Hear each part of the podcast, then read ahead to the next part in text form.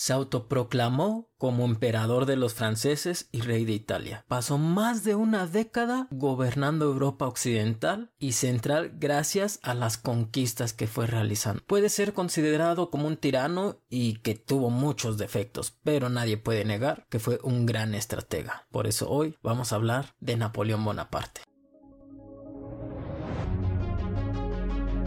Bienvenidos a su podcast, Liderazgo Consciente compartimos ideas para desarrollar el líder que tú eres y así juntos hacer de este mundo un lugar mejor. Esto es Liderazgo Consciente con Rodolfo Mendoza. Hola, hola, hola, buenos días, buenas tardes, buenas noches. Adáptalo al momento en el que me estés escuchando. Quiero darte la bienvenida otra vez a esta serie que existe dentro del podcast que es la vida de los líderes. En un mundo que está repleto de desafíos y complejidades, mirar hacia el pasado puede ser una fuente de inspiración inagotable y de lecciones valiosas, que eso es lo que buscamos con la lección de líderes. En el caso de Napoleón y de muchos otros, puedes encontrarte con controversias y con cosas trágicas que hicieron, pero nosotros nos enfocamos en las lecciones que podemos aprenderle como líderes. Napoleón demostró cómo con la visión y con estrategia un solo hombre puede cambiar el curso de la historia. Así que vamos a empezar con su vida, un poquito más o menos porque como te decía en otras ocasiones hay mucha información de él, hay muchos documentales, hay libros de sus estrategias, hay puros libros nada más de sus guerras, en fin, hay mucha información. Por lo tanto yo no te voy a ir dando como una línea cronológica, no te voy voy a ir dando fechas para que no nos confundamos con que me llegue a equivocar o algo así. Te contaré más o menos su vida en el orden en el que recuerdo. Él cuando iba creciendo fue dejando su casa para inscribirse a la escuela militarizada de Francia, que para ponerte en contexto, Francia en esa época estaba en su revolución estaba en pleno apogeo militar. Entonces él entra a la escuela militarizada y no era visto como un estudiante más porque él fue demostrando su destreza en el campo de batalla y ascendió rápido a las filas del ejército, porque su talento matemático y estratégico llamó mucho la, atención de los instructores, entonces de inmediato lo fueron poniendo. Ahora quiero recordarte que estaban en una revolución, entonces habían como muchas pequeñas guerras o muchas batallas en las cuales pues daban como oportunidades y era de pues vete a dirigir esta batalla y así fue cuando empezó a destacar Napoleón. Comenzó a liderar ejércitos, empezar a derrotar enemigos y ganar victorias para su país, entonces se fue haciendo con una reputación como militar y estratega brillante, porque sus batallas no eran fáciles, ¿eh? o sea, es de cuenta que las primeras batallas que le dieron era como de, pues de todos modos creemos que esa batalla está perdida, pero tenemos que irnos a defender, ¿no? Pues pues ve, no esperaban que ganaran esa batalla, Napoleón va y la gana, entonces es como que eso fue lo que empezó a llamar la atención de todos y eso fue lo que lo llevó a crearse esa fama y a crecer súper rápido porque no tenía batallas fáciles y aún así las ganaba. Entonces, hablando de batallas, o sea, solo de las batallas napoleónicas, así se les llama, existe, yo creo, existe mucha, mucha información, nada más de las puras batallas. Pero bueno, te digo que él empieza a ganar, cada vez le dan más ejército, cada vez gana batallas más favorables para su país, y entonces llega el punto en el que él ya tiene tanto poder que decide hacer un golpe de estado y entonces se convierte en el emperador y establece el imperio francés. Empieza a expandir su imperio porque era un hombre muy ambicioso y se creía con la capacidad de hacerlo y lo logró. Aquí es donde pasa esa época de las guerras napoleónicas donde te digo que tuvo muchísimos enfrentamientos, pero tanto poder corrompe. Y su ambición, el exceso de confianza que creo yo fue uno de los más grandes errores que cometió, lo llevan a que empiece a perder varias batallas, batallas importantes en las cuales varios países se unieron en contra de Napoleón. Cuando intenta invadir Rusia, pierde esa batalla, entonces le ganan y lo exilian, lo mandan a una isla, ya perdiendo todo, ¿eh? su cargo, todo, todo, todo. Digamos como que en vez de mandarlo a la cárcel o en vez de que le quitaran la vida, pues lo exilian y lo mandan a una isla. Y entonces en ese momento los franceses restauran la monarquía que existía antes de Napoleón. Y eso no le gusta al país, a todos los miembros del país, a todo el pueblo no le gusta eso. Entonces hay un descontento del todo el país porque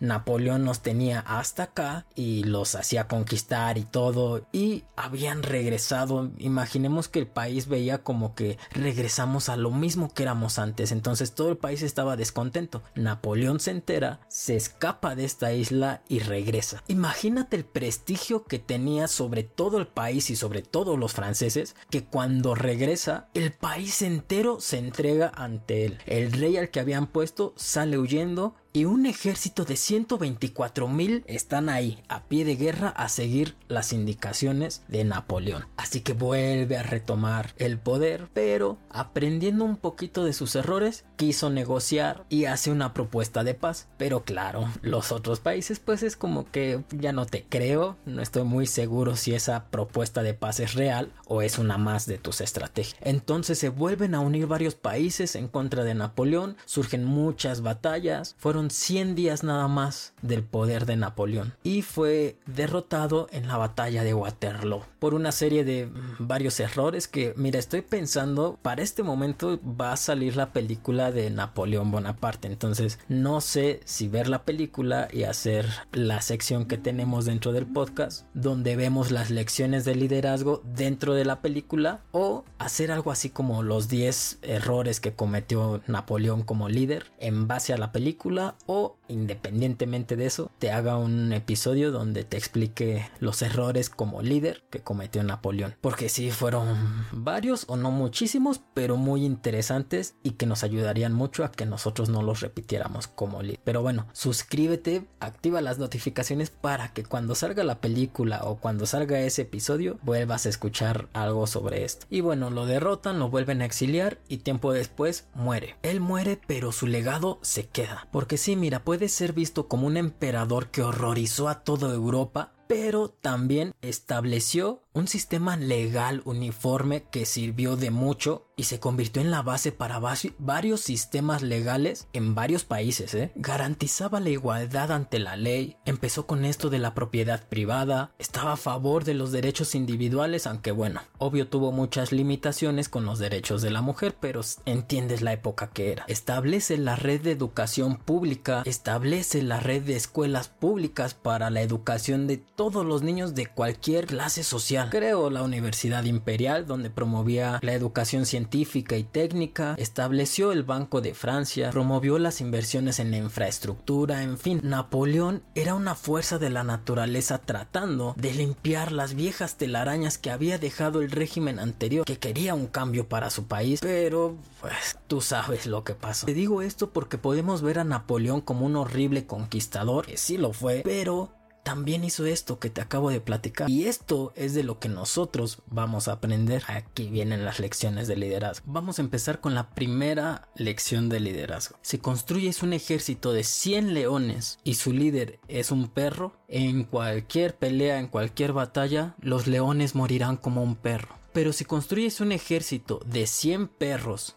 y su líder es un león, todos los perros lucharán como un león. Napoleón decía que un buen líder siempre va a saber influir coraje en sus hombres, consiguiendo que quizá un ejército un poco experimentado logre convertirse en una auténtica máquina de batalla. Se dice que en gran parte el éxito de sus batallas es que todo su equipo, todo su ejército estaba motivado por la revolución. No luchaban por un monarca, sino luchaban por una causa, esa causa que Napoleón se las daba como líder hay que saber transmitir y hay que saber explicar y darles esa causa por la cual sean capaces o estén dispuestos a luchar. Y nosotros como líderes ya no enfrentamos batallas de guerra, pero en el día a día en tu organización hay que entender que la gente necesita una causa y esa causa se la da uno como líder. La segunda lección es que Napoleón dividía su ejército en unidades autónomas que podían actuar por separado o en común dependiendo lo que se necesitara. Napoleón se rodeó de generales muy talentosos que lo ayudaron a triunfar en cada batalla porque pues ya combatía en muchos lugares.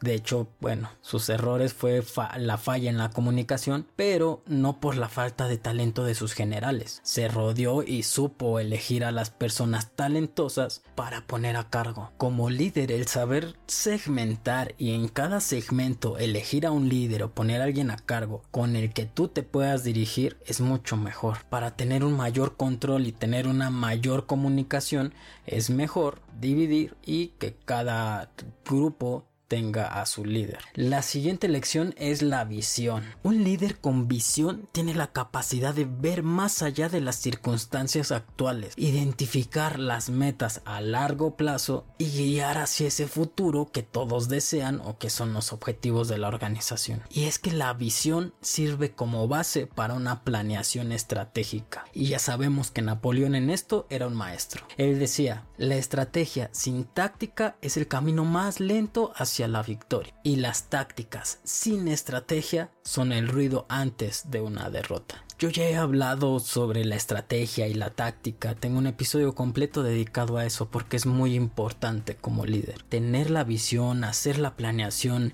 identificar cuál es la diferencia entre táctica y estrategia, porque muchas veces el éxito depende de eso. Y bueno, ya sabes que siempre hasta abajo o en la descripción te pongo estos episodios que se relacionan, la táctica o una estrategia. Velo a escuchar que hasta te leo un poco de Mario Benedetti, un gran poema. Pero bueno, seguimos con la siguiente lección de liderazgo, que es la adaptabilidad. La habilidad de adaptarse a diferentes situaciones es una de las características más importantes y más valiosas que debe tener un líder. Y esto Napoleón lo sabía y lo tenía muy claro, porque él se adaptaba a pesar de los desafíos que ya te decía que no todas sus batallas eran fáciles, pero él se sabía adaptar. La retirada estratégica fue algo que implementó Napoleón. Dependiendo la batalla eran las estrategias que ocupaba, porque podía utilizar la maniobra de pinza que era como rodearlos, en otras situaciones dividir al ejército para ganar, divide y vencerás, pero en otras concentraba sus fuerzas solamente en un punto clave del ejército enemigo. Si el campo o el clima se lo permitía, aprovechaba para poder hacer emboscadas y ganar con eso. Es decir, él era un líder situacional. Un líder adaptable es capaz de ajustar sus estrategias y sus enfoques según la circunstancia que se esté dando. Eso es algo que debemos de aprender nosotros como líderes. Ahí te dejo el episodio donde hablo del liderazgo situacional, que es este estilo de dirigir donde se va haciendo una adaptación. Pero bueno, seguimos con la, la, otra, la comunicación y el carisma. El líder debe de ser capaz de comunicar su visión de manera clara y carismática, inspirando a otros a seguirlo. Con una buena comunicación y carisma puedes inspirar, motivar, tener una conexión con las personas de forma real, influenciar, transmitir la visión, resolver los conflictos, muchas veces con buena comunicación puedes resolver resolver un gran conflicto. Napoleón era un orador muy elocuente y persuasivo lo que le permitía comunicar sus objetivos y su visión de forma muy clara. Y a pesar de que es una lección y te digo que es necesario como líder aprenderla y tomarla en cuenta, no lo es todo, ¿eh? el carisma no lo es todo. Tengo un episodio donde hablo y te explico cómo el carisma sí ayuda, pero nada más es como la cerecita del pastel. Lo que importa es todo el pastel. Te lo dejo igual en la descripción para que no creas que por no tener carisma no eres líder. Hay personas que son muy carismáticas y no tienen nada de liderazgo. Entonces ahí te dejo el episodio completo sobre el carisma. Y seguimos con la siguiente lección, la capacidad para tomar decisiones. Napoleón decía, nada es más difícil y por lo tanto más precioso que ser capaz de decidir. Ya te he dicho en muchos episodios que no todo relacionado al liderazgo es bonito. Como líder, enfrentas decisiones críticas y difíciles que van a afectar a toda la organización. Por eso debemos de aprender a decidir con responsabilidad. Muchos problemas se resuelven tomando decisiones. Decisiones que a lo mejor no le van a gustar a todo el mundo. Decisiones tal vez controversiales, pero si se toman desde la responsabilidad, sigue siendo un buen líder. Tomar decisiones para mejorar la eficacia, para dar oportunidades, para dirigir, para elegir la dirección, se necesita decisión. Alguien que va de las decisiones, que prefiere que otros decidan, que pospone las decisiones como para él no ser el responsable, son actos que no son de un muy buen líder. Imagínate a Napoleón en plan de qué está pasando en la batalla y él, este, pues mejor mañana vemos, mañana lo resolvemos. Es tomar decisiones con responsabilidad. Siempre me la paso recordando a Spider-Man con un gran poder conlleva una gran responsabilidad. Y la siguiente lección es aprender de los errores, porque las derrotas son lecciones que debes de aprender si deseas tener éxito en el futuro, porque aprender de los errores permite como líder y como organización tener una mejora constante. Si ves un error como una oportunidad de aprendizaje, muy probablemente vayas a crecer. Pero no basta nada más con reconocer y decir ok, me equivoqué, porque a pesar de que es difícil reconocer los errores, eso no lo es todo. Reconocerlo no te ayuda a crecer. Aprender es lo que te ayuda a crecer. Y Napoleón, a pesar de que según él no cometía tantos errores, las pocas veces, según él, que cometía los errores, aprendía y trataba de corregirlos en la siguiente situación. Y podemos verlo en, en aquel momento en el que te platico que lo exiliaron a su regreso. Fue diferente porque aprendió. Y bueno, vámonos con la última lección ahora sí, que es el legado duradero. El código napoleónico es un sistema que sigue influyendo, o sea que perduró más allá del tiempo que él estuvo en el poder o que él estuvo vivo. Eso es el legado. Porque podemos hablar que sus guerras, que su imperio se deshizo, terminó, cuánto tiempo duró, pero el legado es lo que perdura. Su capacidad para pensar de forma creativa, con innovación, anticipando los movimientos del enemigo, han hecho que hasta la fecha lo sigan estudiando militares, historiadores, estrategas, dueños de negocio. Lo que te quiero decir es que el impacto de un líder no es solo durante el tiempo que tiene el cargo. Un legado duradero puede seguir inspirando a muchos más aún después de que el líder haya dejado su puesto. Como líder puedes influir en la dirección y en la cultura de una organización. Esas cosas que pueden mantenerse incluso después de tu partida. El legado como líder puede verse reflejado en el cambio cultural de la organización, en el desarrollo de futuros líderes, reconocimiento y valoración, inspiración, continuidad, en fin, como líder puedes dejar un gran legado si eres un buen líder y si te esfuerzas en serlo. Que por eso quiero darte las gracias porque si estás escuchando este episodio y si eres fan o sigues este podcast es porque realmente te interesa mejorar como persona y mejorar como líder. Felicidades por eso y gracias porque créeme, entre más escuchamos esto, más hacemos la diferencia en la sociedad o en las organizaciones. Eso es todo por el episodio del día de hoy. Suscríbete, ya te había dicho. Recuerda que voy a subir episodio muy probablemente de la película porque es algo que espero. Pero si no, de todos modos voy a subir sobre los fracasos y por qué fue que perdió Napoleón. Activa las notificaciones, suscríbete si aún no te has suscrito, deja algún comentario y compártelo. Al que le guste historia, a otro líder que sepas que estas cosas les interesan, a alguien que quiere ser mejor persona o alguien que dirige a otros, compártele el podcast y escucha más episodios. Hay muchos episodios buenos. Recuerda, sé tú el cambio que quieres ver en el mundo. Chao, chao.